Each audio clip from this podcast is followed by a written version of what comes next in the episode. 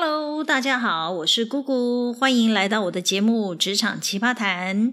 感谢音控老师 Tuki 帮我制作开场音乐，还有让我们节目更加完美的录音剪辑。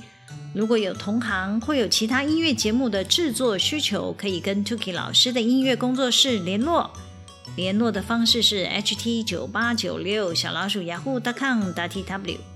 今天的主题呢，就是要谈企业呢为什么喜欢做目标管理。一开始呢，我们公司的主管啊，碰到我召集目标进度会议啊，简直像跨点柜赶快哈，呃，能躲能闪的无所不用其极。等开会时间到啊，该出现在会议室的人没有出现啊，我就会开始狂抠哈。然后呢，有人就会故意不接我的电话啊，或假装呢忘记报告的日期。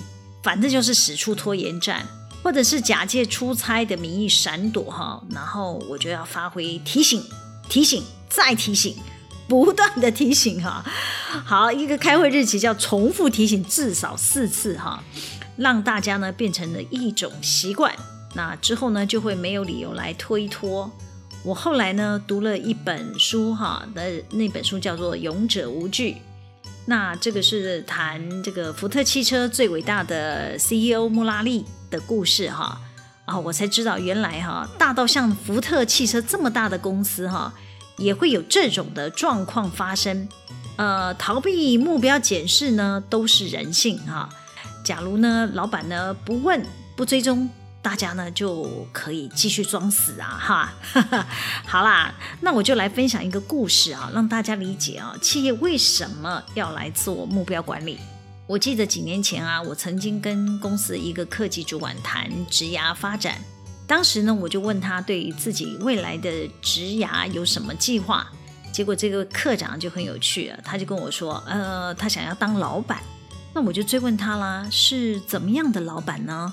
啊、他就说：“哎，我想要有自己的餐饮店。”那我又追问啦：“嗯，你懂财务吗？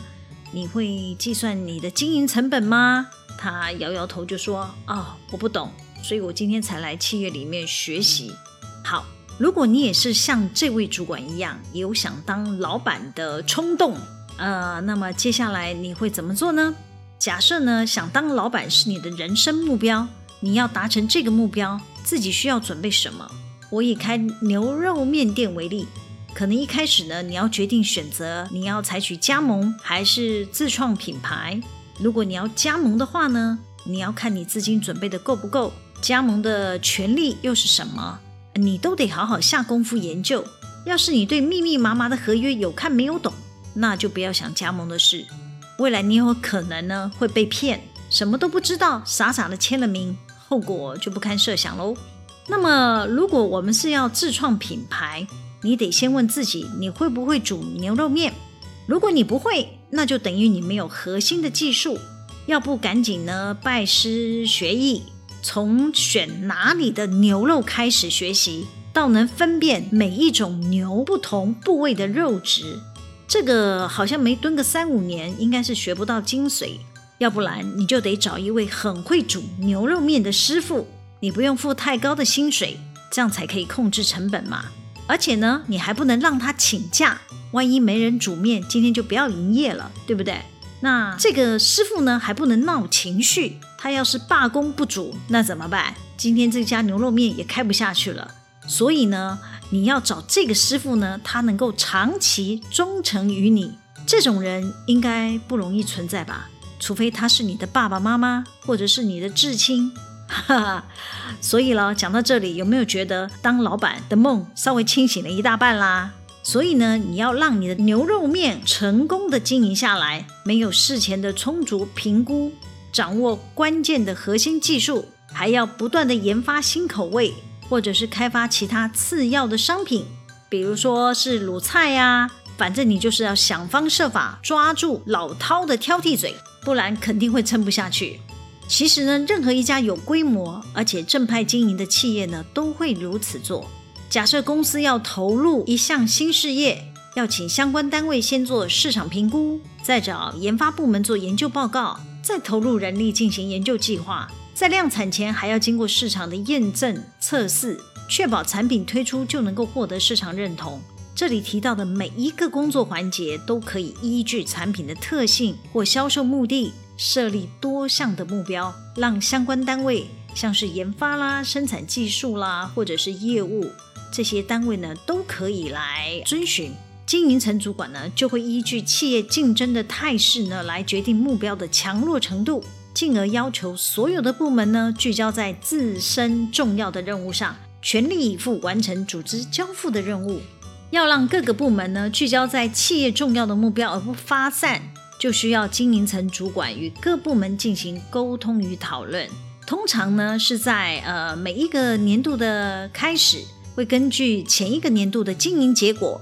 设立下一个年度要挑战的目标，目标设定好后呢，各部门就得回去啦，拟定他们的作战计划，将任何可能达成目标的手段方法逐一测试施行啊。本来应该是逐日、逐周、逐月，甚至逐季来观察发展的结果。如果有偏差，就赶快修正，避免落后进度太多。总不能等到要跟老板开会检讨的时候呢，才提出改善计划。这个不是绩优部门该有的工作水准，那就举一个我这边的例子好了啊，像我们做人力招募，那我们人资部主要的目标就是产线人力不要缺工啊，但整体的人力市场就是在大缺工的时候，人资部还是要努力达成啊。那我们每周就会设定净增加的人数的子目标，逐日观察招募的来源量。随时提出行动方案，确保每一周可以保持人力是在净增加的状态。达不到呢，就要立即检讨，找出问题出在哪里，是招募的管道问题呢，还是面试过于严谨，还是薪酬福利不具有竞争力？总之啊，就是抽丝剥茧，想尽办法解决这种状况呢，可不能拖到三个月后。老板检讨的时候呢，我们再双手一摊，告诉老板说啊，就是整体人力市场大缺工嘛，公司薪资太少，聘不到人呐、你认为你是老板，你应该会请我回家吃自己吧？哈，好，所以简单易达成的目标呢，谁不喜欢？但要请大家想一下哦，一家企业如果只设简单轻松的目标，还能活得好好的吗？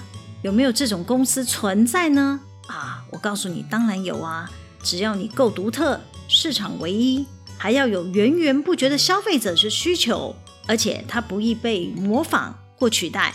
像是可口可乐啊，在那种公司啊，你就能够好整以暇，设个轻松的目标，因为全世界就只有一个可口可乐嘛，对不对？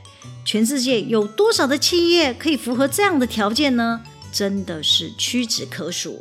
好，既然做不到独特且唯一，为了让企业永葆竞争力，可以长远的持续发展下去，那经营层主管就会要求部门设定目标的时候要有挑战性。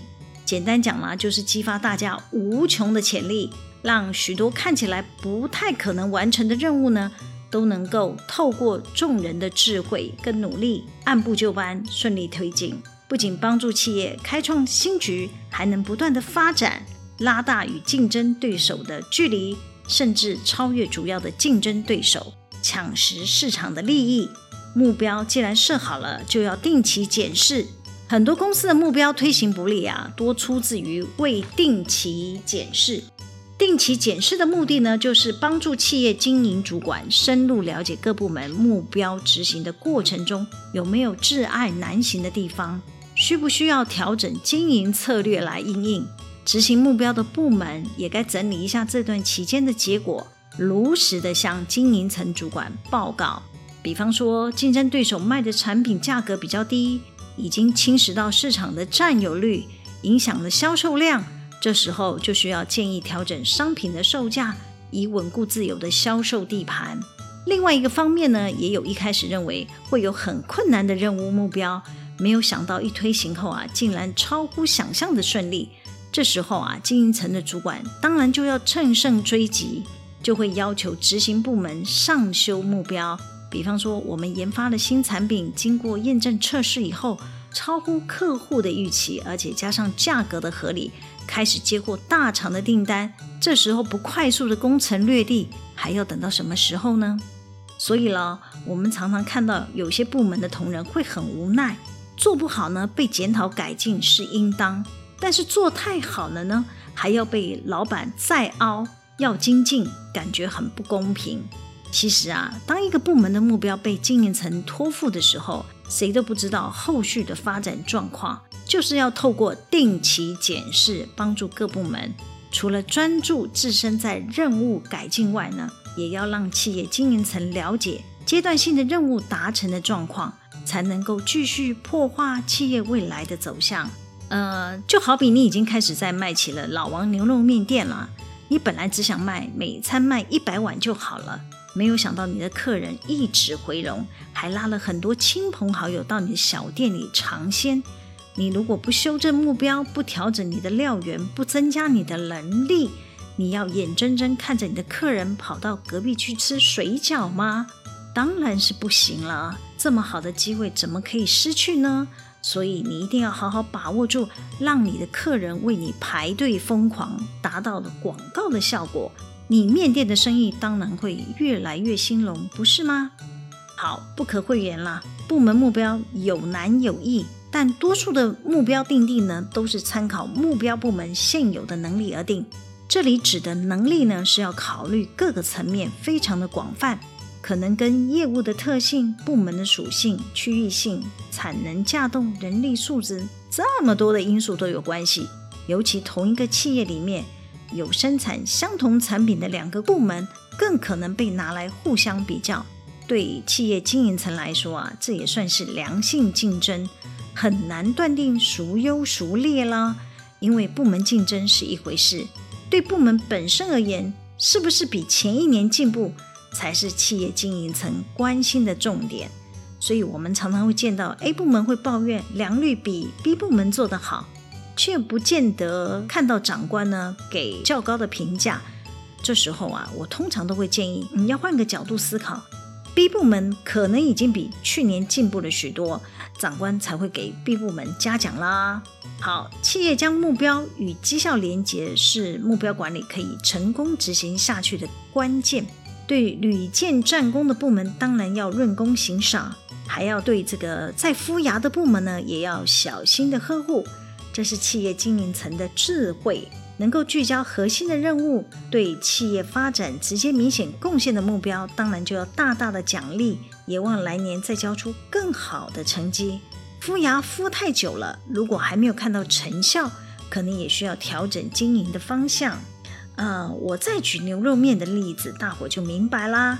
老王牛肉面最夯的是番茄牛肉面，但你不能只靠这么一个番茄牛肉面这么一个味闯荡江湖吧？所以你就得继续开发新的口味，比方说叫南瓜牛肉面。呃，初期呢，你可能有找到这个尝鲜的客人，但是终究呢，不敌番茄牛肉面比较受欢迎啦。你会换掉番茄牛肉面吗？傻瓜才会呢，那可是镇店之宝，对不对？南瓜牛肉面不受欢迎，要丢弃不用吗？但也不至于啦，可能还需要再精进改良，假以时日，或许它可以跟番茄牛肉面同列镇店之宝的行列，不是吗？